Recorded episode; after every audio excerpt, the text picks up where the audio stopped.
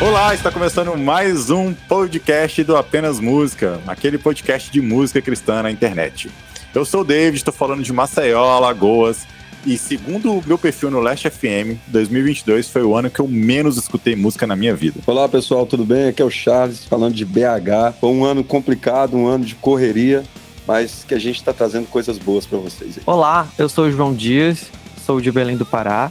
E segundo o meu Spotify, eu escutei mais músicas do que 98% do país. Fala galera, Alisson aqui de Recife e eu não sei nem mais como é que faz esse troço de podcast mesmo, mas é um prazer imenso estar aqui de volta com vocês. Fala galera, aqui quem vos fala é Guilherme Abreu, diretamente de Governador Valadares, Minas Gerais. E eu sou um velho cansado desses singles aí, pelo amor de Deus, saudades disso. Boa, galera, muito bom estar aqui com vocês mais uma vez. Mais uma vez, entre aspas, né? 2022 também foi o ano que a gente menos gravou podcast. A gente gravou aí pouquíssimos episódios, sim, culpa nossa, falhamos miseravelmente, mas a gente vai voltar. 2023 promete, é uma resolução de ano novo. Tá aqui nas minhas metas, gravar um podcast por semana. Amém? Amém. É, Mas é sempre muito bom estar aqui com vocês, falando sobre música, sobre música cristã, que é o que a gente mais gosta, que é a nossa pauta principal. E a gente espera nesse episódio trazer um pouco daquilo que nós humildemente julgamos ser os melhores lançamentos de 2022. E é isso, galera. Vamos lá. Depois desse solo de guitarra maravilhoso que vai subir agora, a gente volta com os melhores lançamentos de 2022.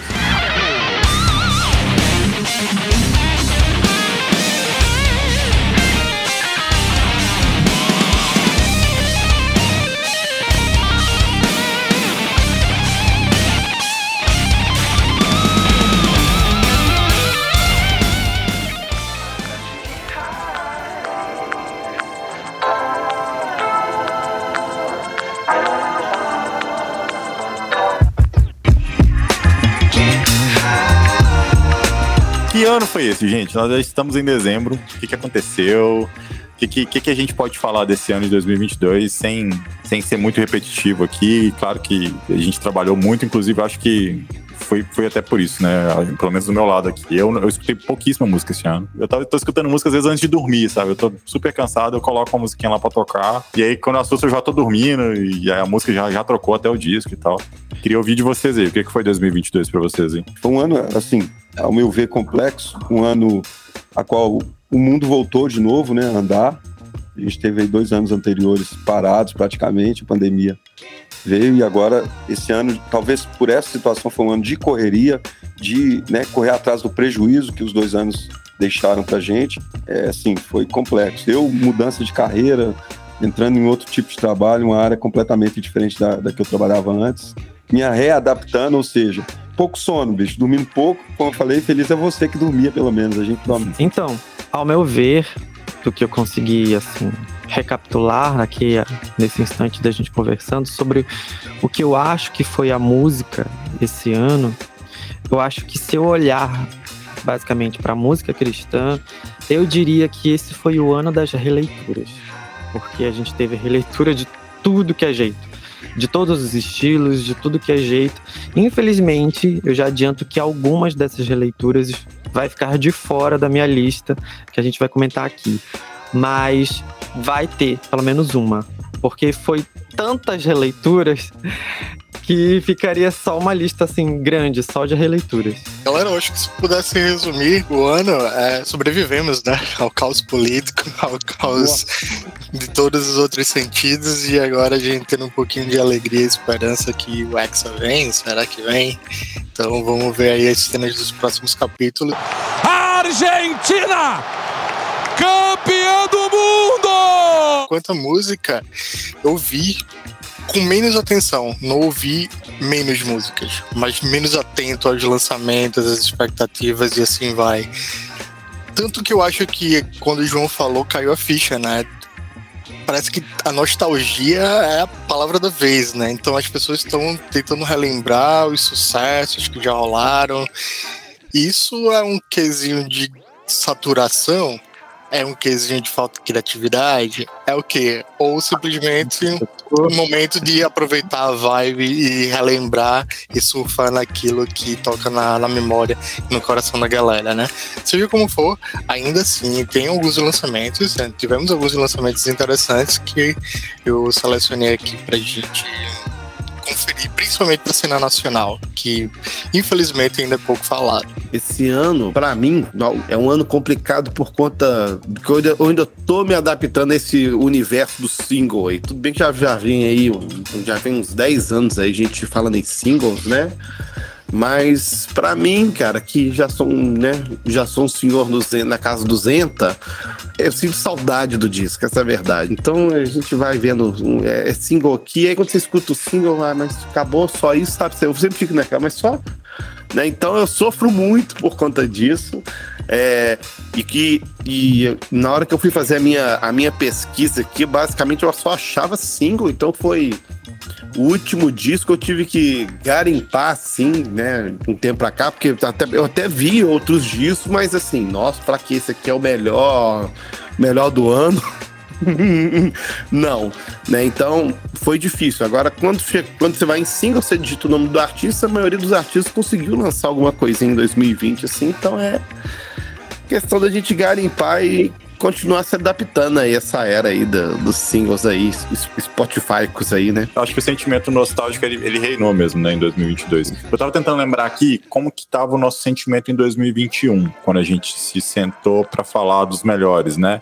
Eu lembro que tinham muitos singles, mas a gente não tinha releituras, né, como a gente teve esse ano. Acho que se bobear nenhuma que a gente tenha nenhuma levantado. Não. Eu acho assim, só fazer um comentário sobre a releitura, eu acho assim, é bom, cara, acho maravilhoso, mas por um outro lado, como o Alisson lembrou ali, cara, tipo, será que tá faltando conteúdo atual para as pessoas, aí os caras começam a voltar lá atrás, é, né? Eu, eu vou deixar para falar num dos álbuns que eu vou citar, que é um álbum basicamente de releituras. E, pasmem, não é um, um álbum nacional, é um álbum gringo de releituras, né? Que ah, então para mim é um, aí, é um dos melhores. O primeiro álbum que eu acho que que me marcou, que foi um dos álbuns que eu posso dizer assim, putz, eu realmente escutei esse álbum esse ano, era um disco que eu procurava lá no Spotify para ouvir, fazer, assim, eu vou escutar do começo ao fim, porque eu gostei muito foi um álbum da banda Copeland, que chama Revolving Doors. Né? Não sei se meu inglês aqui tá, tá ok, Britânico. mas é o Revolving Doors do, do Copeland. E é um álbum basicamente de releituras. Ele tem uma música inédita apenas, que foi assim, quando eu peguei o álbum, eu, eu não tava acompanhando, né? Eu não, eu não, tô, não tava seguindo eles no Instagram nem nada, então eu não tava nem sabendo que o álbum ia sair. Um belo dia eu abri meu Spotify e aí que apareceu lá, tipo, a capa nova do Copland. Eu falei assim, nossa, o que, que é isso? Deixa eu ver. Aí eu pensei que era um single. E aí eu ouvi a primeira música, uma música que chama Every Silence. E aí eu ouvi ela falei, nossa, música nova e tal. Aí quando foi pra segunda, entrou um arranjo diferente, como não conhecia, eu falei assim, nossa, é o álbum novo mesmo. Eu não tinha visto, né, eu não tinha lido a, a, a, a lista das músicas, né. Aí, cara, entrou um arranjo diferente putz, entrou uma música que eu conhecia, de outro disco deles. Só que totalmente modificado, muito, muito diferente. Aí entrou a terceira, eu também conhecia. Aí eu, eu saquei, putz, é um álbum de releitura, só a primeira é inédita. Mas, assim, todas as releituras, releituras de verdade, assim, eles, eles fizeram um lance com orquestra, né? Então tem muito arranjo de cordas nesse disco. E eles mudaram mesmo, assim, a, a, cadência das músicas, mudaram os arranjos. Então eu achei que foi uma releitura que faz sentido, sabe? Que é, é de verdade uma releitura, assim. Eles fizeram arranjos novos para as músicas e, e, e, sim, faz muito sentido ouvir esse disco para quem gosta de Copland, para quem curte esse estilo de música, né? Então eu, eu, recomendo pra caramba. Esse é um álbum que eu, eu tenho certeza que é um dos não é o melhor álbum da banda, mas acho que é um álbum que eu vou escutar por muito tempo, assim, porque eu gostei. Acho que tem músicas ali que eu gosto mais agora da releitura do que da versão original, inclusive. O David me mandou o link, né, para esse álbum, eu também estava por fora do lançamento, e a primeira impressão que eu tive foi que como é que os caras colocam conseguem melhorar a perfeição, né? Porque o trabalho deles é extremamente habilidoso, né? Muito bem produzido, e aí você consegue ver é o que muitos chamam de reimaginação, né? Tipo, como é que eu vou não fazer uma releitura, mas reimaginar essa canção? Como é que ela poderia ser de outras formas? Eu acho que eles acertaram muito em cheio, e para quem não conhece a banda, é um belo cartão de visita, porque junta várias canções já produzidas na carreira deles. Well, safely. I'll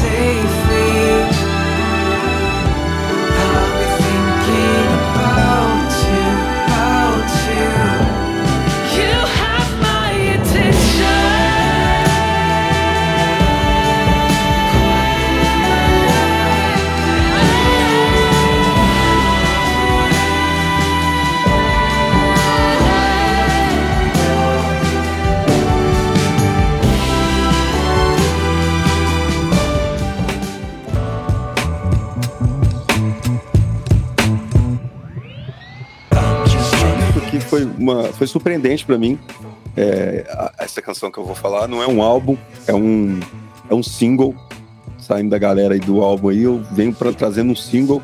E para mim foi uma surpresa boa, por sinal. Né? Eu acredito que a galera aqui vai ser unânime em concordar. Que foi, é também uma releitura, é uma releitura de 2016, que é o Ser Valente, gravado pelo pessoal do Calmará. Cara, impressionante. É, eu vou falar, eu já gostava com o Marcos Almeida, mas quando eu ouvi o Camará cantando essa música, e eles trouxeram uma brasilidade, um som, um, um frevo ali, uma pegada do baião, né? Bicho, impressionante, cara. Assim, eu vou falar assim, mandando até, eu sei que a galera do Camará tá ouvindo, galera, parabéns, vocês brilharam.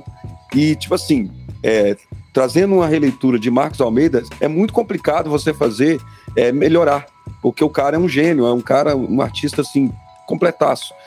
E aí o Camará vem assim, com a naturalidade, com o jeitão deles, mas traz uma vida, um vigor para a canção que, assim, é, tá na minha playlist, tá no topo lá das mais ouvidas.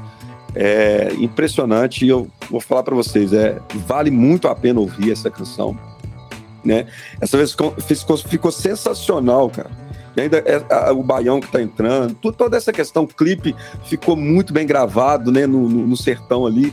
É, gente, é, é, impressionante, eu fiquei realmente me surpreendeu porque não é um, um, um estilo que eu tenho o hábito de ouvir, não é um, canções que eu é, por talvez obrigação, por eu estar envolvido na igreja, nos cultos e tal, eu estaria ouvindo mas chegou em mim e eu fiquei assim, impressionado, de verdade. Vou falar porque essa música, eu ouvi ela muito esse ano, muito esse ano mesmo. Quando eu fui apresentado ao, ao, ao Calmará pelo Alisson, acho que uns dois anos atrás, é, e quando a gente ouve o, o primeiro álbum, e, e escuta agora, cara, como a banda amadureceu, né? Então, assim, é sensacional a qualidade, a qualidade da gravação, a qualidade da voz, cara, tudo muito bem, é, muito bem feito, muito bem gravado, cara. Então, assim, é, pegou, e a gente, a gente ouviu isso muito aqui, a gente.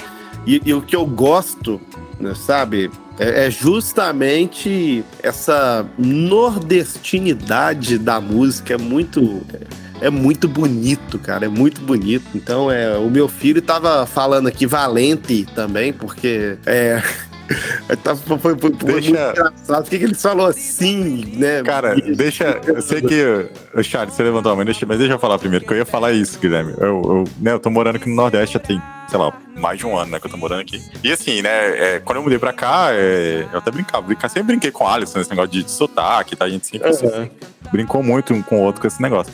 Mas quando eu vim pra cá, eu né? Tô imerso agora, né? Dentro do, do sotaque nordestino. E hoje, pra mim, já é uma parada extremamente comum, né? Assim, porque eu, todo lugar que eu vou, eu escuto isso. E aí, cara, é, quando eu peguei essa música pra ouvir e ele entra cantando, né? Desaprendi. Desaprendi. Cara, é, é, muito doido, é muito doido. Eu que já tô aqui já muito mais familiarizado agora e já tem, né, um, um carinho pelo, pelo sotaque e tudo. Eu não sei se isso entra naquela parada de, sei lá, de, de representatividade. Não sei se é isso, sabe? Mas eu acho que é, é massa, cara, ouvir isso. Ouvir o cara com um sotaque muito diferente e, e para mim aquilo ali fez super sentido, assim. É, eu acho que você falou bem, David, de representatividade, porque assim, uh, pode parecer moda, pode parecer tantas tantas coisas que a galera tem falado aí, né? Ela, a palavra acaba sendo um pouco desgastada. Mas pra gente, e é a proposta do Coletivo Candeeiro, você ouvir uma música cantada como você conversa, como você ouve, é muito importante. Por exemplo, não sei vocês, mas, por exemplo, em Minas Gerais, existe música cristã com sotaque de Minas Gerais, precisa ter mais isso tá ligado? Porque o que a gente tem é aquilo massificado, né? Aquilo que você vê que é padronizado, onde o sotaque não pode é, ter uma evidência, porque isso pode tolher, pode criar preconceitos ou resistência. Isso é uma estupidez, pô. Isso é contra o próprio espírito criativo do, de Deus, né? E eu acho que isso é importante. E um outro ponto que me, que me chamou muita atenção nessa canção, é, como o Charles falou, é o clipe né, que me lembra muito o Clis da Cunha, né? Tipo, o sertanejo, antes de tudo, ele é um forte, né? E você falar de ser valente cantando, interpretando no meio de uma paisagem sertaneja, é para mostrar isso, tá ligado? E não é uma raiz do sofrimento, mas é da resistência, da, da ressignificância, tá ligado? Que você dá com a vida, com os desafios, com todas as, as situações. Acredito que vale muito a pena. E não é só um trabalho da releitura da releitura, né? Mas é como vocês colocaram, dar novas camadas e principalmente novos sentidos. Acho que isso é o que a gente precisa fazer esse exercício. E aí, guardando todas as críticas, pode parecer bairrismo, mas você pega a morada e todas as interpretações que fizeram, eu não sinto essa mesma verdade, essa mesma essência. E não é por causa do, do regionalismo, né? Porque o nordestino, mas aqui do tipo, ficou plástico. A minha sensação é isso, de que é algo plástico, que, é, que não é ruim, mas não tem um poder uma essência como se fosse uma releitura, uma reimaginação, como a gente está falando. É, e assim, a respeito de sotaques, né, Alisson, o Brasil inteiro conhece sotaque mineiro. A gente tem grandes nomes como Milton Nascimento, né, a galera do Clube da Esquina. Então o país ele é familiarizado com o sotaque mineiro. Então a gente tem o Diante do Trono, que até brinco aqui, que teve um tempo que o Brasil inteiro fazia as ministrações dentro da igreja com o sotaque da Ana Paula Valadão. E a região norte e nordeste, ela hum, acaba ficando diminuída nesse ponto, né? A gente tinha ali a Exla, que é do Ceará, mas ela já estava tão inserida no Rio de Janeiro que a gente não sente a presença do Ceará ali, por exemplo. E na minha situação piora, porque na música cristã eu não tenho um representante a nível nacional que me garanta o meu sotaque chiado cantando por aí. As pessoas não conhecem. Eu sou apagado, na verdade, não só na música, na literatura, em um monte de, de contextos. O sotaque nortista é apagado, por exemplo. Eu ainda não tenho esse luxo de dizer que eu tenho um representante cantando com meu sotaque, trazendo ali as minhas raízes, por exemplo. Dizer,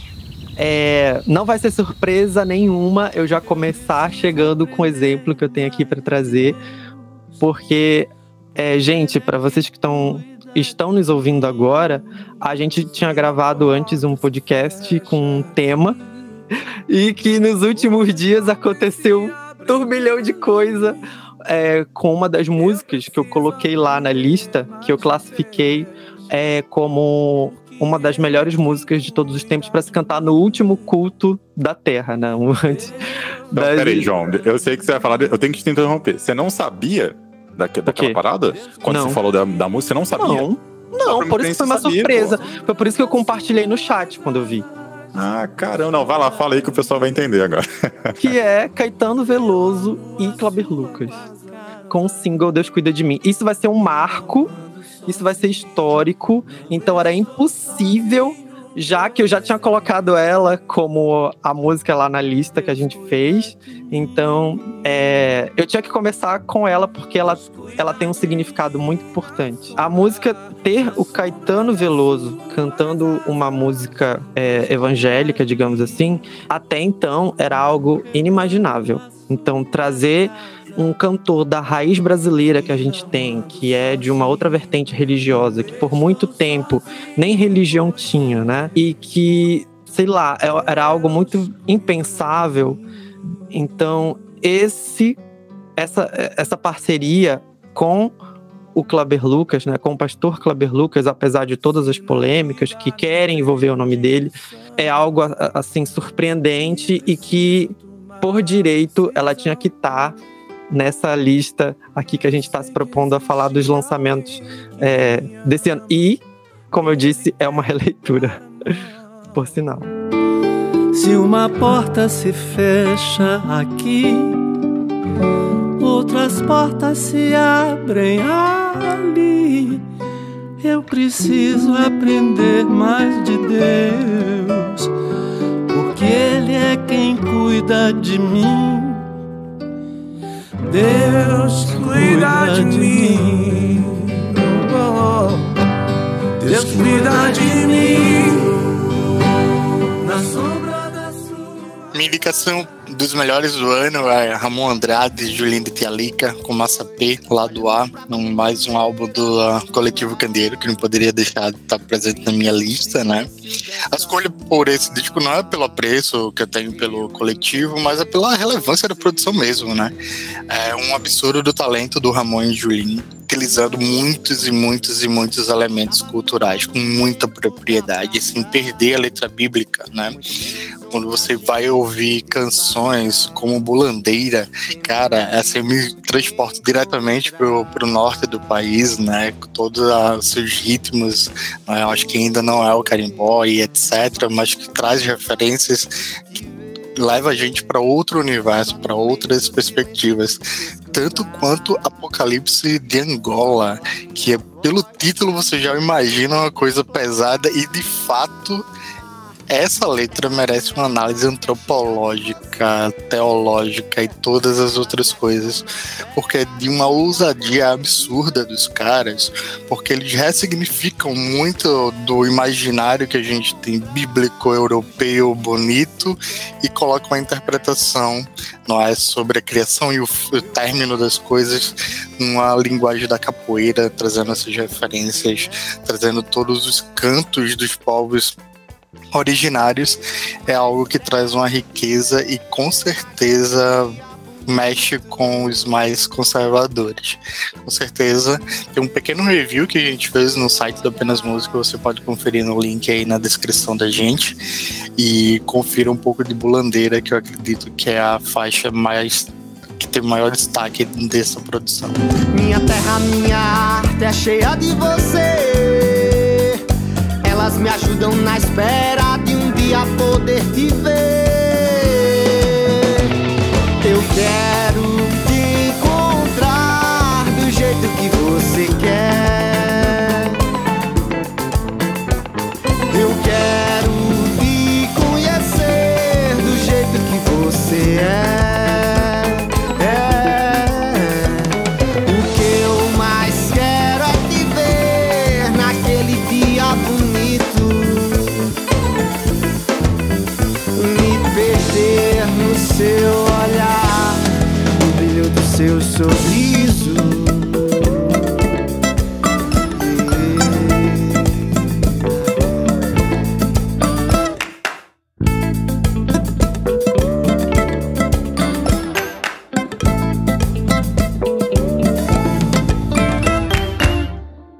Olha, eu quero dizer para vocês que esse podcast das melhores será é o podcast mais nordestino que a gente já gravou, não acredito, né?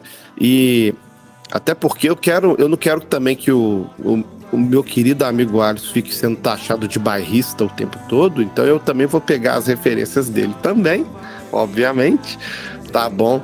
E, cara, o Calmará é, é uma banda que quem não conhece, cara, tem que conhecer eu sou muito grato, assim. Já agradeci o, Alisson, vou agradecer de novo por ter apresentado isso tudo pra gente, cara. É fantástico. Tem hora que eu escuto o nosso podcast, né? o nosso podcast lá, entrevistando o pessoal, o Felipe da Guia, e eu fico pensando, gente, eu conversei com os caras, velho, olha só. E para mim a banda já tem um tamanho muito grande. Então, assim, eu fiquei muito impactado com. Tem gente que fala que é álbum, né? Eu prefiro falar que é um EP pelo número de músicas, mas eu fiquei muito impactado com é, o álbum Aluvião.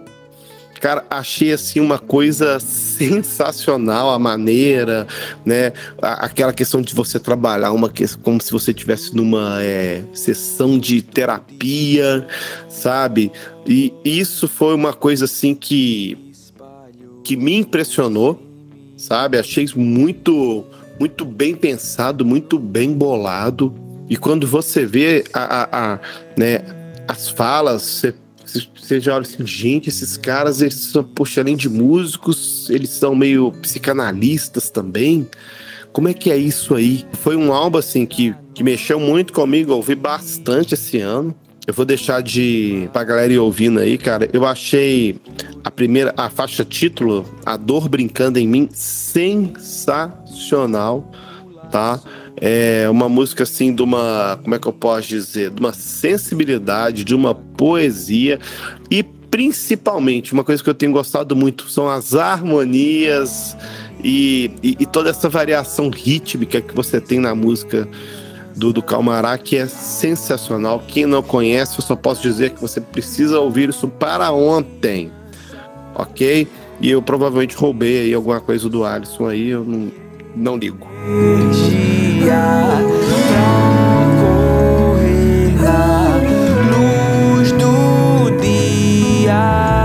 Hoje o sol não vai brilhar, mas ele tá lá.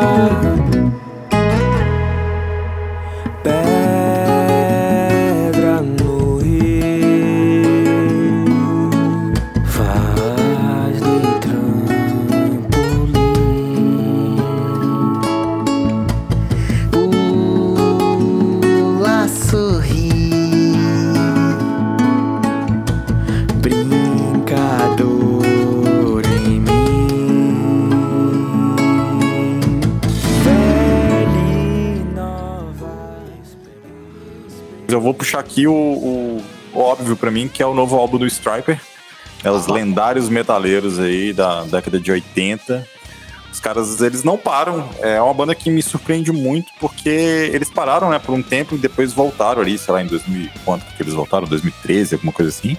E é legal porque eles, eles não produzem nada, assim, nada ruim, sabe? É sempre muito bom, assim. Tudo bem que os álbuns de 2013 pra cá, nem todos são excepcionais, né? Acho que nenhum deles é excepcional, a verdade é essa. Se a gente compara com a discografia da banda, né, o To Hell e, e, e In God and Trust e, e- e todos os álbuns lendários deles, é difícil, é difícil porque eles estavam ali no, no, no supra-sumo mesmo, né, da, da safra deles, por assim dizer.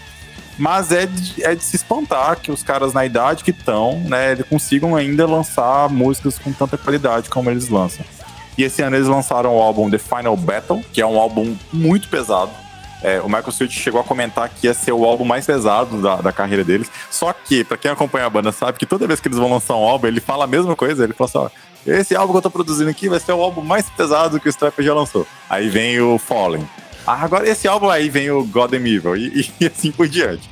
Eu, particularmente, como um fanzaço de Striper que sou, eu acho que o The Final Battle dessas, dessa safra nova do Striper, eu acho que é o melhor, tá? Talvez não, não sei se é o que eu, que eu mais gostei, porque tem alguns de tipo No More, no More Hell to Pay. Eu gostei um pouco, mas tem muito por causa do momento ali, né, que, o- que o CD chega. Então, assim, é, todos os álbuns, como eu falei, eu gosto deles, mas eu acho que esse ele realmente é o mais pesado da safra nova, tá? É, eu vou deixar aí com vocês a primeira faixa do, do álbum, que é a Transgressor. Eles lançaram alguns clipes e tudo também, eu acho que vale a pena conferir. Depois vai lá no YouTube, digita lá Stripe, coloca o nome do álbum, confere os clipes. É, a qualidade é boa, né? É surpreendentemente boa, assim, não é aquele negócio de garagem, assim. Então eu acho que o Striper tá ainda num- numa vibe muito forte, assim, de produção. Eu acredito que esse não vai ser o último álbum deles, né? É, apesar de que eles estão vindo ali, os caras estão ficando velhos, né? E estão passando por algumas dificuldades. Por exemplo, você pega. O Mark Switch teve um problema com, com a vista, né? Ele, inclusive, acho que no clipe ele tá com, com tapa-olho, assim, tá? Ele teve um problema com visão. O Oz Fox teve um problema seríssimo, né? Com um tumor na, na cabeça, se não me engano. E fez uma cirurgia de alto risco e tudo. Mas os caras estão em pé, velho. Estão aí, estão tocando, estão lançando. E eu queria citar esse álbum aqui, porque eu acho que é, é não tanto pela. Putz, é um álbum magnífico, não, mas eu acho que por, por ser o Striper, sabe? Eles deveriam estar aqui na, na nossa lista. Esse álbum também tava na minha listinha aqui pra eu falar dele. Obviamente que eu não sou tão metaleiro quanto o David, mas eu fico muito admirado quando eu vejo um, um, um, um, vovô fazendo rock and roll. Eu fico muito feliz, cara. Fico muito feliz. Eu lembro do nosso do nossos melhores de 2020, quando eu comentei do álbum do, do, do, do John Screech. Eu fiquei, gente, esse homem tem 70 anos, tá gravando, coisa mais linda. E a gente vê, cara, uma banda né? A gente sabe como que as bandas têm se, têm se tornado tão incomuns nos tempos atuais, né? E a gente vê é, bandas tão antigas aí, com 30, 40 anos de carreira, os caras continuando cara, é uma coisa assim sensacional e já chega numa situação que, tipo, a gente sabe que a chance de gravarem um disco que ele será um clássico, né? É, é muito difícil diante de tudo aquilo que os caras já gravaram. Mas esse disco está muito longe de ser ruim, sabe? É um disco bom, muito bem feito, bem gravado, pesado, gostoso. É, é claro que a gente percebe ali, talvez o Michael Sweet não chega mais aqueles agudaços ali, né? É, dos anos 80, cara, mas é uma voz potente, é uma voz poderosa, sabe? E, e que vale a pena, e, e, e a turma veinha aí do, do rock farofa fica feliz com isso, né? E que venham aí muitos anos aí com o Striper aí. Eu só fiquei, eu só fiquei meio. É, como é que eu posso dizer? Eu fiquei um pouco preocupado, porque quando eu vi o título né, é, é, é do álbum, eu já fiquei assim, cara, será que é o último álbum da banda? Porque, cara, né, The Final Battle, né? Tudo bem que a gente sabe, aí, tem aquela ligação com os outros discos e tal, mas. Aí você fica, vez, será que é o último dos caras, velho? Aí você fica assim, tomara que não, né? Tomara que ele esteja errado, vamos torcer para ele estar errado. O Stripe mostrando que ainda tem muita lenha para queimar, né? Sempre.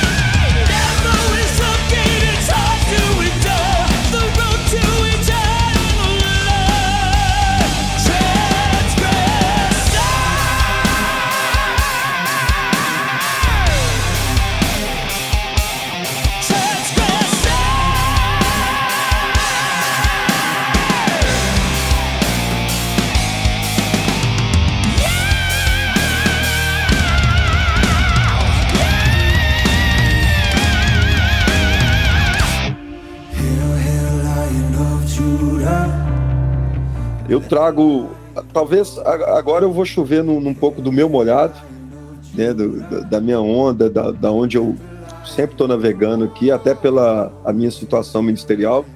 Mas eu vou trazer uma canção assim, que esse ano me tocou bastante e já tem inclusive é, é, versões. A gente infelizmente acaba chegando nessa, mas eu, nós ainda não cantamos versões. Mas é uma canção do Elevation Worship e do álbum Lion e com o mesmo título, Lion. Cara, assim, é uma canção que trouxe o, o a revelação, né? O cara que foi multipremiado no último é, Dove, que é o Brandon Lake. Ele é um dos, dos, dos, compositores dessa canção. E é uma canção que, assim, tem um. Não é um worship padrão que a gente tem costume de estar ouvindo aí, esses, sabe? É uma, é, é uma música com vigor, com uma pegada é, de, de brados, né? A gente pode dizer assim. E parece, ela tem uma, um ar de início de batalha, início de guerra, sabe? É assim, quem, para quem ouve, assim, fica a dica aí. É, para esse worship, para quem curte worship, Elevation Worship Lion.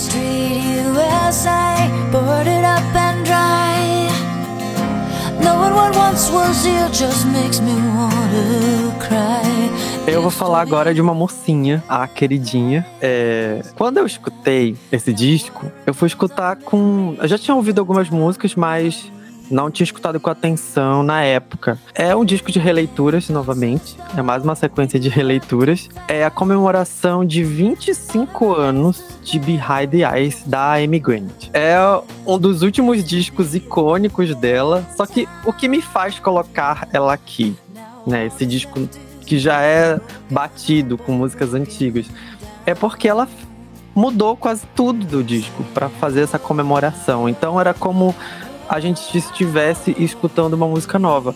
E para mim, que só tinha o quê? 6 a 7 anos, em 1997, eu realmente não conhecia o disco direito. E eu fiquei maravilhado com o que eu escutei, porque assim como vocês estavam comentando da galera velha guarda, e ela não, não fica de fora porque ela é tão antiga quanto, né? Canta desde a década de 70. E é, é, é, a gente consegue notar como ela conseguiu preservar a voz dela, porque continua ainda uma voz limpa, uma voz preservada, sabe? Uma voz doce, assim, calma. E os, de os detalhes dos arranjos, eu fiquei encantado com o single que dá título ao álbum, que é Turning This Around, é, World Around. E aí eu fui escutar a versão, a, a, versão original de 97 e eu achei ruim. Juro, eu achei bem abaixo do nível. E assim, é, é difícil a gente ter essa, esse tipo de coisa. Geralmente a gente é muito apegado àquelas coisas que foram feitas antes, né? Melhorou muito, né, João? Muito, ficou o disco inteiro ele ficou bem trabalhado e tal, mas realmente o que me surpreendeu foi que desse senso assim de, de uma coisa antiga ganhar uma nova roupagem ficar melhor do que aquela antiga. Claro que vai ter gente que, é, que viveu aquilo, que é bem mais apegada àquelas versões ali de 1997, mas essa versão nova, né, remasterizada, novíssima, novos arranjos e tudo de Behind the Eyes, que também foi, acabou sendo indicada ao Dove, porque, enfim, é imigrante, né? que acabou de receber aí as honrarias Kennedy, né? Quem diria? Então, realmente era um álbum que não poderia ficar de fora, apesar de nada novo, porque ultimamente a Imigrante só vem vivendo de é, os tempos louros, né? É, revivendo aí, relançando os seus melhores discos. Só falar um pouquinho desse disco, que ele é clássico. Escutem, para quem não ouviu, a gente tem o nosso podcast aí, que a gente fala da vida, da obra da Amy Grant, é sensacional. Né? E esse foi um álbum que, na época do, da gravação desse podcast, ele foi bem comentado e, e talvez toda aquela situação que a Amy viveu naquele, no período da gravação né, desse disco e isso acabou tornando esse álbum assim bastante emblemático, não é? E assim, na minha, na minha cabeça, né, eu vou discordar um pouquinho assim é, na, na, na, na, questão da melhoria dos arranjos, foi bom, foi muito bom, mas eu, eu, eu vejo que é, Behind the Eyes é um álbum que ele envelheceu muito bem na qualidade das músicas. Não é, não é um álbum que você escuta, você escuta hoje, ele não parece ser um álbum tão datado, não parece ser tão um álbum assim, do século passado. Né? Justamente por ter sido um álbum muito bem feito, e acho que, cara, toda boa releitura de um bom disco ela deve, ela precisa ser feita. E principalmente quando ela é muito bem feita, como é o caso desse aí. Parabéns pela escolha aí, João. Eu acho que eu vou muito naquela do. A obra é fruto do seu tempo, né? Então, acho que naquela época ele fez sentido da mesma forma como ela tá fazendo, a nova versão tá fazendo sentido para você agora, né, João? E de fato, assim, é inegável o legado, né, da Amy, que ela deixa. Então, foi ela que abriu, né, o caminho, cortou o mato, né, pra tudo que fosse de gospel, pop, etc. E da presença feminina né, na música fosse possível. Então, certamente é uma celebração né, sobre a vida e a obra dela nesse, nesse disco.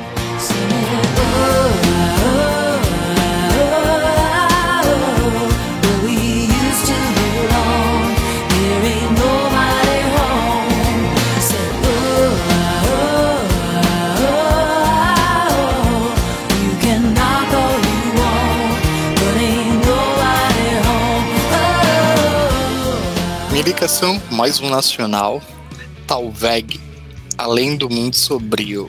Não sei, espero que tenha falado o nome da banda certa. Mas é, esses natalenses, pô, eles chegaram de mansinho agora no final do ano, né? Novidade, né? Acabaram de lançar seu primeiro EP e eles já entraram no pódio. Por quê? toda iniciativa nacional, eu acredito que ela deve ser valorizada, ela deve ser divulgada, né? Mesmo que a pode não ser o gênero musical indie rock mais acessível, mais consumido pelo público, mas ainda assim, e por isso mesmo que ela merece a atenção, porque a produção dos caras já mostram a maturidade que eles têm, as boas referências musicais. Né? A gente chegou até a comentar, divulgou nas, nas, nossas redes sobre o lançamento deles, e com certeza o meu desejo é que eles tenham uma vida longa e criativa. E como faixa, eu queria deixar Meandros, Sombras da Noite, que foi a música de trabalho deles, que é um belo cartão de visitas para quem está querendo conhecer e principalmente aproveitar, porque não é todo dia que aparece um indie rock nacional aí de qualidade para conferir.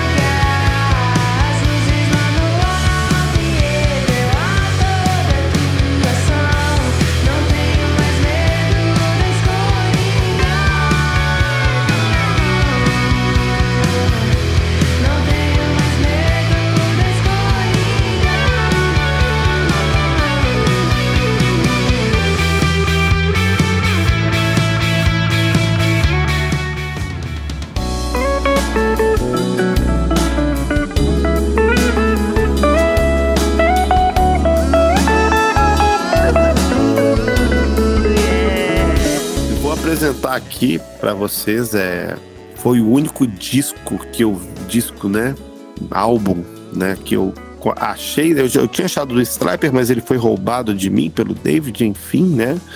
Mas é, é uma grata surpresa, talvez assim, a grande vantagem do streaming é justamente você tá lá de boas assim, aí de repente ele te manda uma sugestão, né, de um álbum e eu estava ouvindo algumas músicas aleatoriamente a, a coisa de uns de um mês de um mês atrás e começou a tocar uma música onde eram duas vozes eram duas vozes cantando e eu fui reconhecer a voz de, de, de um dos cantores que não é ninguém menos que um, um, um compositor mineiro conhecido aqui do da esquina cristão que é o Telo Borges né? E eu tô, esse cara, eu tô, esse cara é o Telo, mas espera aí, mas o outro que, o outro que tá cantando junto eu, eu não conheço.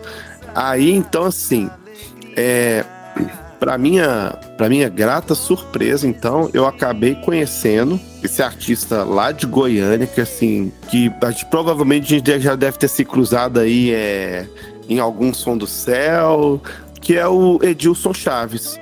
Cara, o Edilson, que é uma pessoa que eu não conhecia o trabalho, é, eu acredito que ele deva ter gastado assim uma boa quantidade de dinheiro para fazer esse álbum, porque todas as músicas dele são parcerias, sabe, com com grandes nomes da, da, da MPB cristã. Então ele ele divide ele divide microfones ele com o Telo Borges na música no Novo, que eu gostaria que ela tocasse aí, né? Ele também divide é, vocais com Carlinhos Veiga, com João Alexandre, com é, o Zazo Araújo, com Jorge Camargo, com o Sóstenes Xavier aqui de Belo Horizonte. E, e eu fui descobrindo assim que tem um amigo meu que aqui de Bernardo Valadares, que o, o, o Rafa Caires, que ajudou na produção do disco, e depois eu descobri que que até um outro colega meu também de estúdio também trabalhou em, alguma faixa desse disco. Eu, gente, como assim tem tanta gente boa gravando e, e eu não tava sabendo, né? E, e o Edilson ele simplesmente gravou 14 faixas. Gente, escuta, 14 faixas. Quem no Brasil hoje tá gravando um álbum com 14 faixas em tempos de de, de, de Deezer e Spotify, cara. Eu achei isso assim sensacional tá? Então eu recomendo a MPB da de primeiríssima qualidade, músicas assim com uma excelente contextualização bíblica, sabe? Vale a pena vocês ouvirem, tá? Tá muito legal aí. Então, Edilson Chaves, o álbum se chama Vida e o Vinho, tá bom? E é Edilson Chaves e amigos, fica a dica aí. Negar a vida abundante a vida abundante. A vida Jesus. abundante. É. Jesus. Jesus. A vida abundante.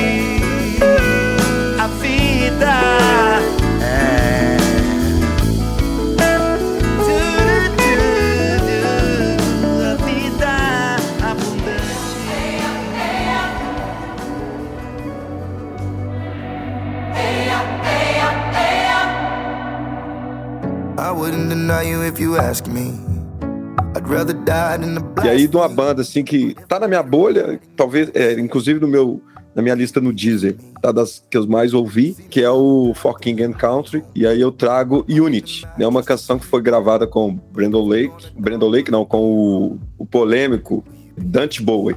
Né? Eu falo polêmico porque quem tá atualizado sabe que ele se envolveu em umas polêmicas aí e tal. E essa canção é Unity, né? Uma canção assim que fala do caminhar na dependência do Senhor, né? Da dependência de Deus. E vale a pena porque o For King and Country não decepciona. Então, fica a minha dica aí, Unity. Eu acho que a indicação sua é excelente, tá ligado? Os caras, eles são mestres no que fazem, né? Tipo, todos os lançamentos são extraordinários. E não só o, disco em si, né? Mas toda a propaganda, todo o marketing envolvido, né? Todas as né? apresentações, eventos. Ou seja, tudo é apoteótico, é tudo muito pensado. E eu acho que isso é um dos grandes méritos dos caras, porque eles pensam naquilo que eles estão produzindo e não simplesmente produzem para serem consumidos ou etc. E o reconhecimento é inegável, né? Todas as premiações que os caras estão, eles passam rapa lá e pronto. Contudo, entretanto, todavia, comparado com o disco anterior, eu acredito que não teve o mesmo peso e a mesma relevância, assim. Que não desmerecendo, mas eu ainda prefiro o lançamento anterior pelo menos até na quantidade de vezes que eu ouvi, né? Então, aquele, o disco anterior, ele marcou bastante. Que sempre quando pô, quero ouvir os caras, eu vou lá e coloco o disco. Porque eu acredito que aquilo foi o, o- Joy, a é. maturidade É. dos caras ali. É, não. É, é- é exatamente isso. Eu não tô aqui comparando, sabe, Oaz? Até porque não dá para comparar. Realmente o disco anterior é bem superior ao atual. Mas é isso aí que você falou. É, é- existe um, um carinho, um cuidado que eles têm com, a- com as canções, com toda a produção que eles fazem. Né? Tanto é que você tem um. Esse, é, tem um clipe e tem a canção é, gravada ao vivo em um deserto, sei lá onde. Cara, assim, algo sensacional. Para quem acompanha os caras ou quem não acompanha, tenha curiosidade, vai lá e procura. For King and Country. É maravilhoso. Tudo que eles produzem tem muita qualidade.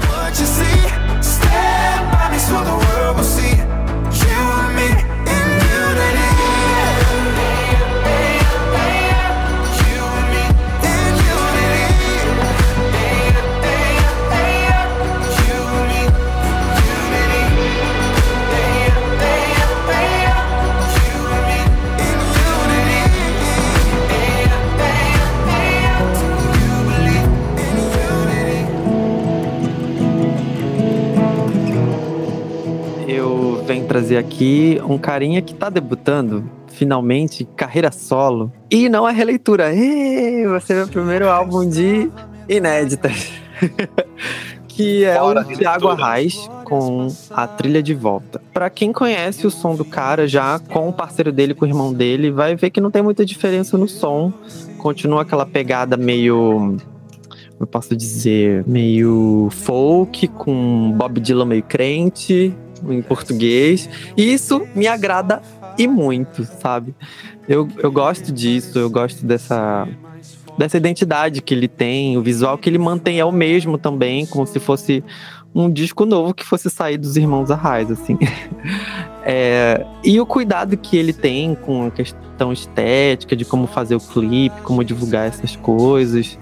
É, ele é bem primoroso nisso. E eu, go- a- a- por incrível que pareça, a música que eu mais gostei não é a mais ouvida do álbum. E é por isso que eu vou colocar aqui, porque é meu gosto pessoal, né? Que é a música Medalhas. Eu gosto mesmo da canção, é uma canção que eu que eu gostei, bastante. E é um disco legal de você ouvir ele todo também, porque ele é bem tranquilo. Você que gosta de ler um pouquinho, com, tomar uma- um, um café e, e passar o tempo lendo, ele é ótimo nesse sentido, são letras reflexivas. Eu, a minha indicação agora é um trabalho nacional legal, Tiago Arraes, a trilha de volta. É, tu falou bem. Eu acho que o trabalho do cara é da mesma linha, né, do que vem sendo produzido. Aí isso é massa porque agrada aos fãs e já é, é uma mira certa, né, da, de que vai ter a aceitação. E só que mais uma vez, o que mais me chama atenção nos caras, e nele, né, especificamente, é a profundidade. Né, porque o disco também tem todo um, um background, né, do, do falecimento, se não me engano, é do avô dele. Então é muito íntimo, né, íntimo e intimista, né. Então isso é, é algo bacana. É isso, exatamente, porque eu fico até surpreso por deles terem, ou ele e eles, né, em geral, terem uma popularidade, porque são letras difíceis de digerir, tá ligado? São canções que não são fáceis de ser assimiladas e que precisa da, da atenção do ouvinte, né? Não é eu quero é Deus, que você vai cantando assim pipoca. Mas isso é bacana e eu acho que tem seu valor e que merece e precisa do reconhecimento. Sabe que engraçado, Alisson? Porque quando eu escutei pela primeira vez isso lá em 2008, quando eles ainda usavam o nome deles, Tiago e André Arraes, não era Ois Arraes, eles eram muito assim, letras muito fáceis, com aquela coisa bem pegajosa, e isso foi mudando a partir do, do, do quando veio a ideia de mudar tudo a partir do segundo disco, que já veio. A, vocês lembram a participação da Daniela Araújo, a saída da, da Novo Tempo para ir para para Sônico, a ida do Leonardo Gonçalves lá, porque querendo ou não é- são amigos e parceiros e tal. E e vem nessa. Eles mantiveram a partir de, desses. Parece que eles se encontraram e falaram: é isso aqui que a gente quer fazer. Não, não o que foi do primeiro disco, não que eles não gostem e tal. Eles até relançaram de outro jeito, como se fosse os Arrais. Mas assim. E é, um, um tempinho atrás agora, que ele me surpreendeu com a parceria com a Priscila Alcântara. Uma música ao vivo, que também todo mundo crucifica a menina da mesma forma que, que crucificam o Kleber Lucas e tal. Mas é isso. Ouvir a música como arte. E é o que eu sempre desejo, assim, já, já faz um tempo que as pessoas escutem isso aqui como arte. Não tem mensagem também divina e tudo e tal, mas escuta com carinho, com outro olhar, como se não tivesse só para tocar dentro da igreja, mas que faça parte da sua vida como um todo, que é, o- é o grande barato da sacada de, de curtir o negócio, né? É, tem outro lance que é é o posicionamento político dele, que é o mesmo do Kleber Lucas, o mesmo do, do menino lá do Ninguém Explica Deus, do Leonardo Gonçalves. Ele tem um posicionamento político e também isso reflete na letra e ele usa esse posicionamento político nas músicas dele, com o contexto cristão que ele acredita, que ele mantém, né? Ele também é pastor, tá vivendo nos Estados Unidos e tal. E é isso. Eu só queria falar aqui que eu esse, esse disco ele apareceu pra mim também de sugestões também do Spotify. E você é, você não tá sozinho nessa aí, ô, ô, João, porque essa música Medalhas também ela tá na minha playlist aqui. Eu curti demais essa música, cara. E ela entrou e, e já tem um tempinho que ela tá tocando aqui junto com as outras aqui misturado aqui, sabe? É um bom disco. Ele é muito bom disco, cara. Muito, muito bem feito. nascer. Somos frágeis, carentes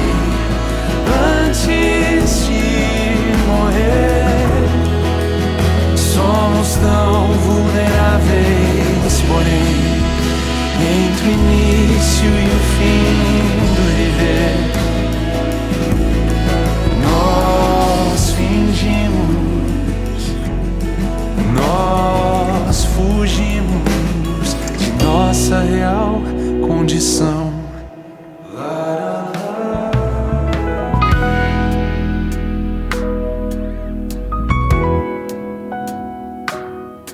Trazendo meu único representante gringo daqui. Eu nunca vou saber falar o nome desse cara. É Oli Borut Solaris. É um disco extraordinário, gente. Assim, quem acompanha a gente de longa data sabe muito bem do apreço que nós temos pelo trabalho dele, né? E eu acredito que nesse a cada lançamento ele vai aprimorando, né? Vai lapidando.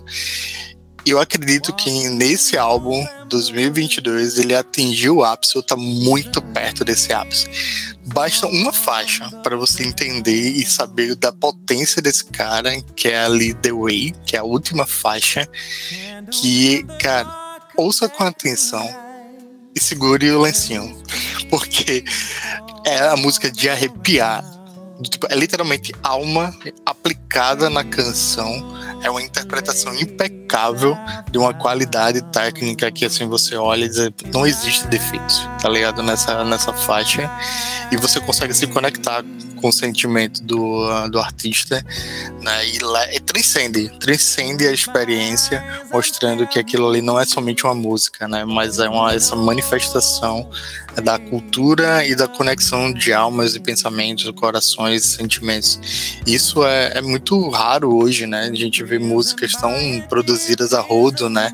Singles e mais singles, né? Aquela aquele tsunami de lançamentos que você olhar um disco e principalmente essa faixa percebe que ah, pô, é bacana quando você vê um artista que consegue entregar o seu coração ali em uma canção. Então, David, capricha aí na, no trecho dessa, dessa faixa, porque ela merece.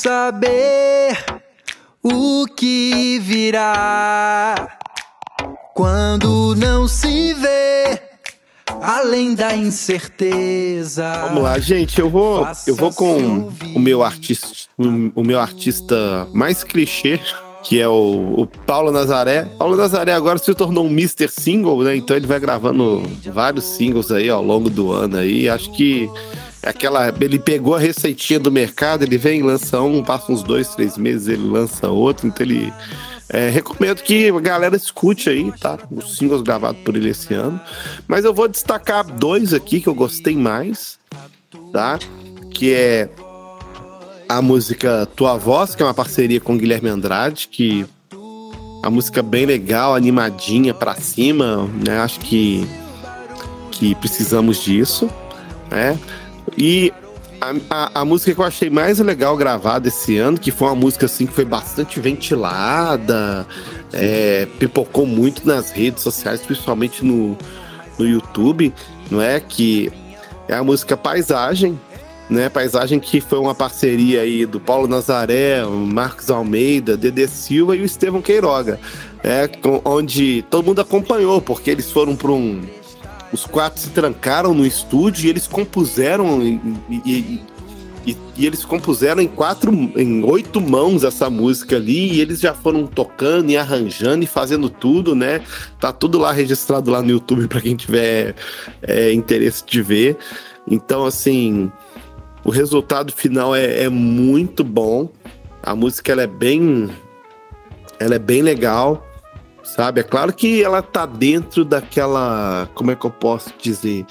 Ela tá dentro dessa estrutura melódica que essa turma já vem tendo nos últimos anos, né? O Marcos, o Paulo, o Estevão, né? Já vem. A gente. Eles já têm uma identidade musical que a gente já escuta, já sabe mais ou menos que é os caras, né? Mas. Fica a dica aí pra vocês, tá? Bem interessante e recomendo aí então Paulo Nazaré, Tua Voz e Paisagem.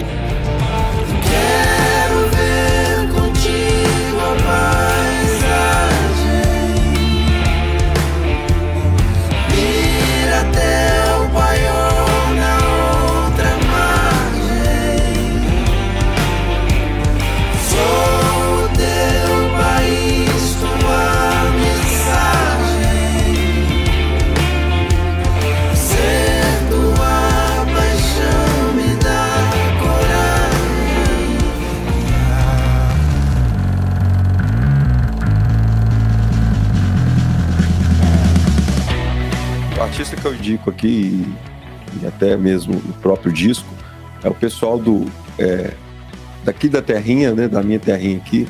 Eu tive o privilégio de estar vendo o lançamento desse, desse projeto, um show, né, que é o pessoal do Verbo em Carne. Cara, é, inclusive a, a música que eu destaco aqui é o Guerra Interna. E eu não destaco essa música porque eu tive um convite, porque eu fui no show, ou porque nada disso. É porque realmente foi uma música que me tocou.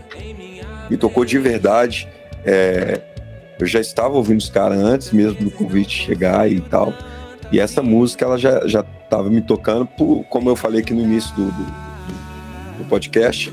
Eu passei por um processo de transição, de mudança de carreira, e isso mexe muito com a gente, principalmente eu, depois dos 40 anos, é, me, me reinventar no mercado de trabalho. Né? Estava num lugar com uma estabilidade boa, um lugar tranquilo e tal, que eu já, vamos dizer assim, conheci o serviço de, frente para trás, de trás para frente. E aí eu tive que me reinventar para um, uma área totalmente nova. E para mim, assim, uma área nova de trabalho.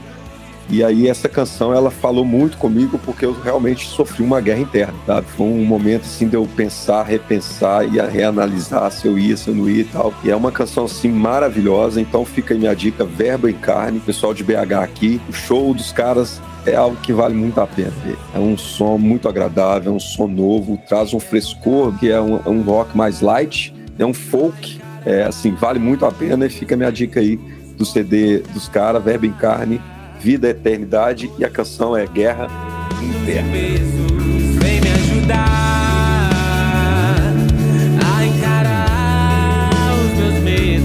Pode trocar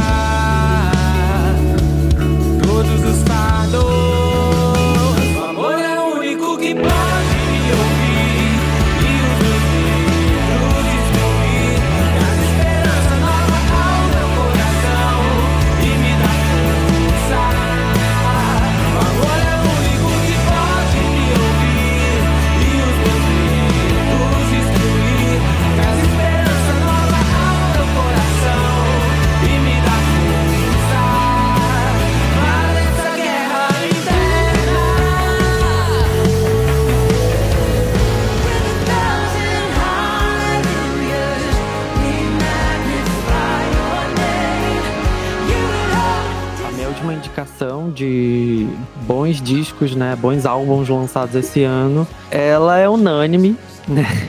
Ela é- a gente já falou muito sobre ela aqui e eu não fiquei surpreendido. É um álbum que eu conseguiria ouvir na Houston, mas não sei por que ela resolveu fazer o que ela já faz lá na Houston como na carreira solo dela. Ela me surpreendeu também esse ano, porque ela divulgou nas redes sociais dela cursos de composição. E eu falei, gente, se eu soubesse inglês, assim, melhor do que do pouquinho que eu tenho, eu me arriscaria a fazer, que é a Brooke agora, Like Words, com seu disco Seven. Ele é legal, sabe? O single é A Thousandth Hallelujah cara, super a cara de algum álbum qualquer da Hilson. Não tem nada demais. Não tem nada de novo, mas é bonito, não deixe de ser bonito, porque realmente ela é muito boa no que ela faz. O, por outro lado, eu fico triste porque eu fico órfão daquela coisa indie, daquela coisa mais alternativa, que era a pegada dos discos tá- solo dela Tá logo no, no início dos anos 2000, né?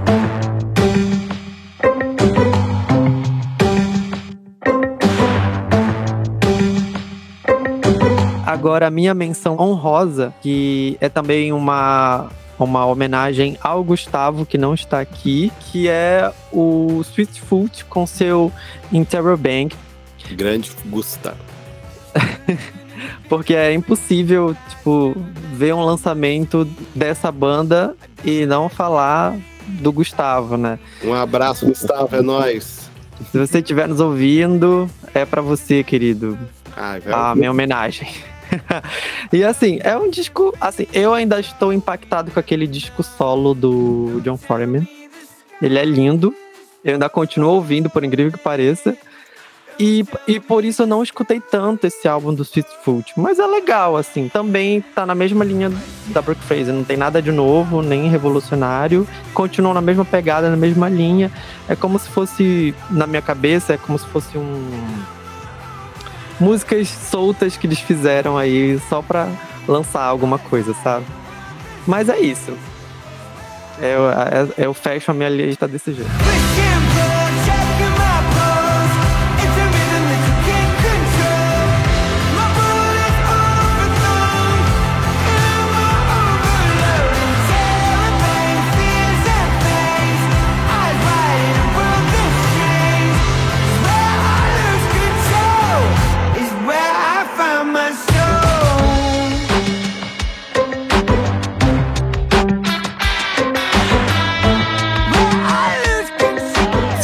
Nome pra esse ano, é de um cara chamado Marcelo Cissá. Não sei se é assim que se pronuncia o sobrenome dele, mas não é apenas um disco, são três, na verdade, três EPs, chamados de um projeto dele chamado Memórias Póstumas. Ah, de canções, ele, ele vai de canções congregacionais, com uma pegada muito assim, fácil, palatável para a igreja, a críticas sociais bem inteligentes. né? Ele consegue navegar por diversos estilos musicais e para diversos públicos. Isso é uma habilidade para poucos, né? De você conseguir tanto ter uma música que vai para dentro da igreja, mas uma música para quem está procurando um canto verbo original lá que trazia aquelas letras para você ficar pensando e matutando, né? Então, Marcelo é uma excelente pedida para quem gosta de sons como João Manô, Canto Verbo, Elvis Sodré e demais. É um grande nome e eu queria deixar para vocês a canção Artifício, que ela expressa bem essa criticidade desse cara que merece a atenção de todo mundo.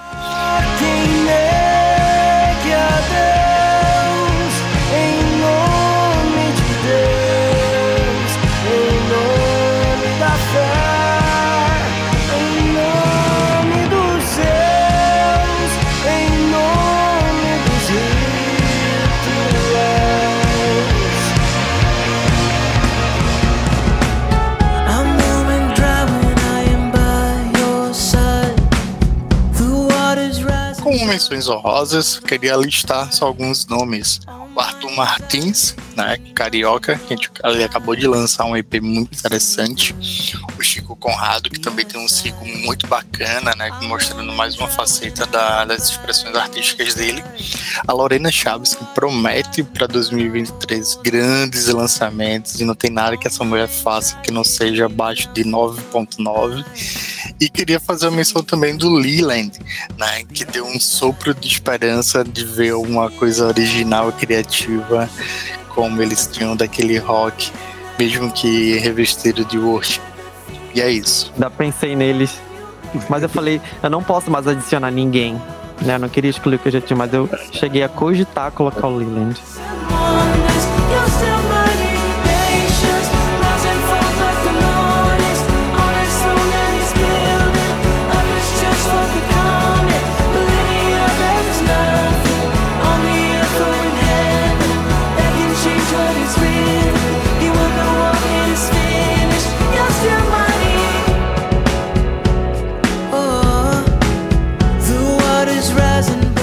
Ano passado, no nosso. Quando a gente foi fazer a- a- a- o The Best of 2021, eu citei um EP do Mac Powell, que é o New Creation.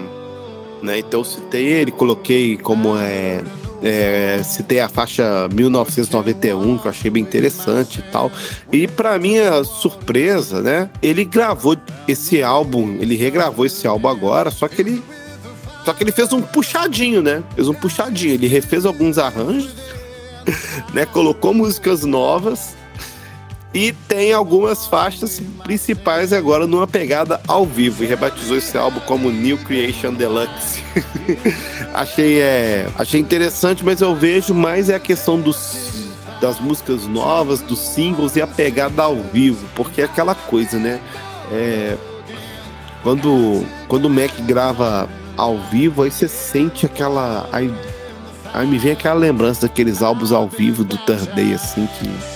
Cara, eu gostava de todos e estamos devendo um podcast sobre Day, mas ele vai sair, se Deus quiser, tá? Então, ouçam aí, New Creation Deluxe, tá? Tá bem interessante aí, vou dar um... Vou deixar aqui é, a faixa Backzed aqui, Backzed, sei lá como é que fala essa pronúncia aqui. Tell me how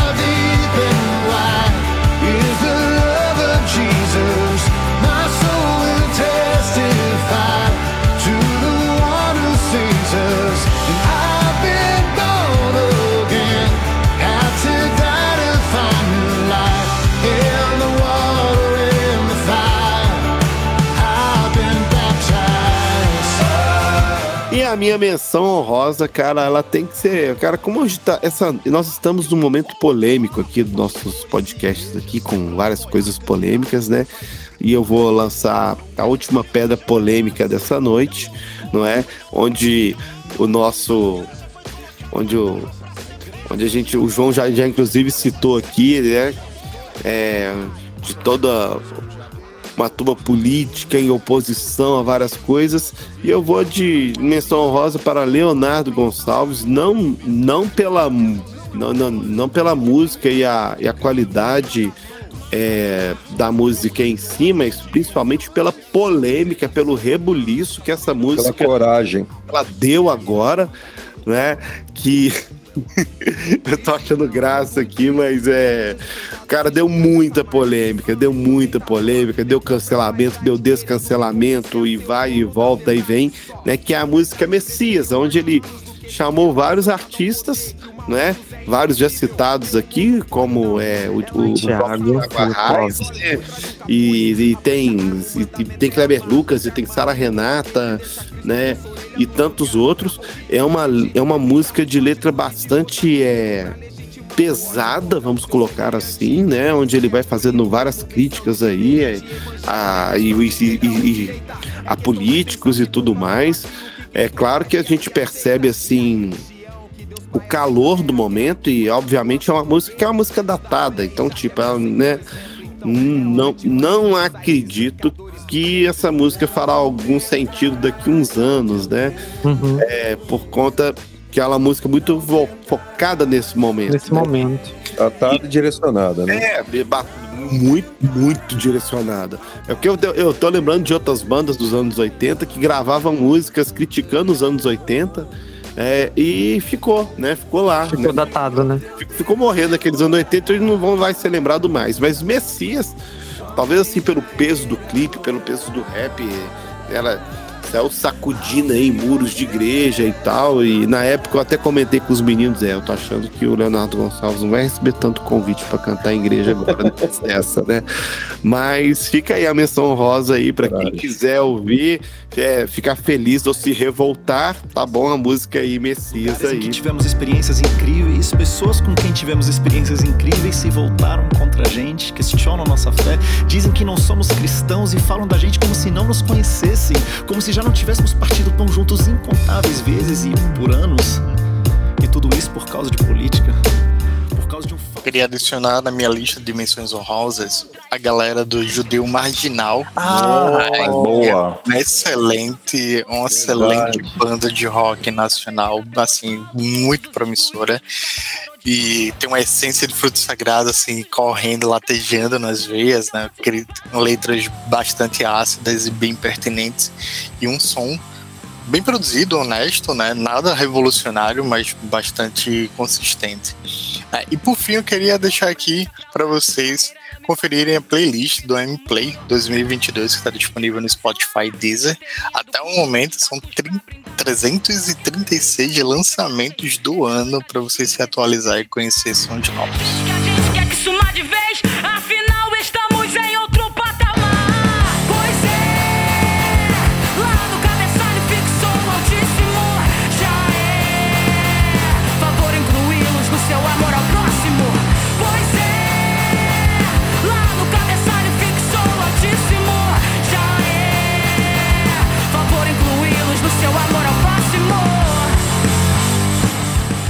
E só pra encerrar, é, eu também lancei uma música 2022. Ah, verdade, João. Esqueceram de falar do João, gente. Vou lá dar o play e me escutar também, tá? João, em sua homenagem, nós vamos encerrar esse episódio com a sua música.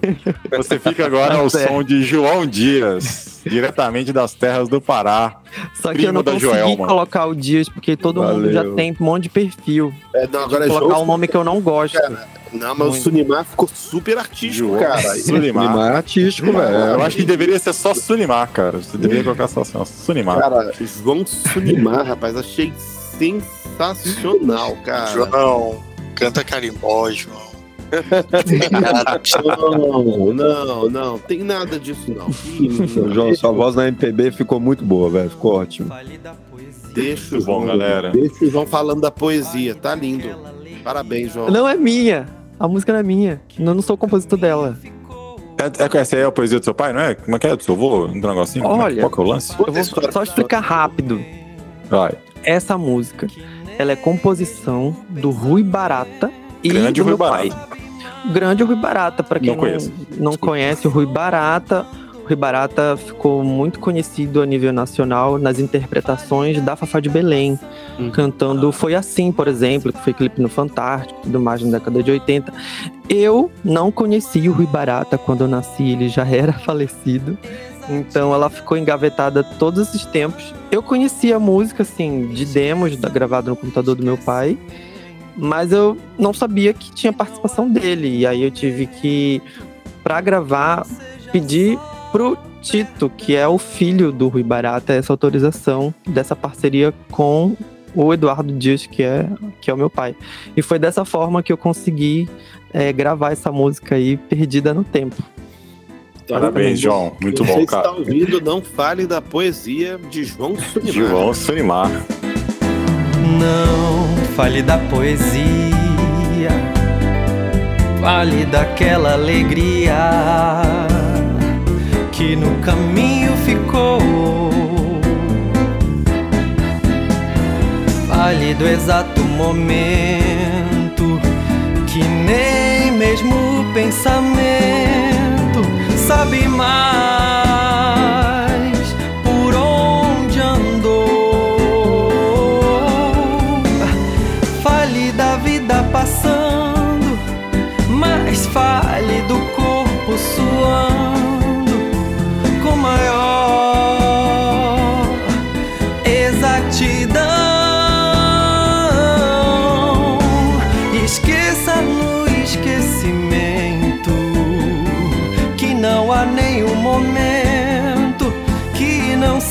seja só perdão. Fale da vida passando, mas fale do corpo suando com maior exatidão.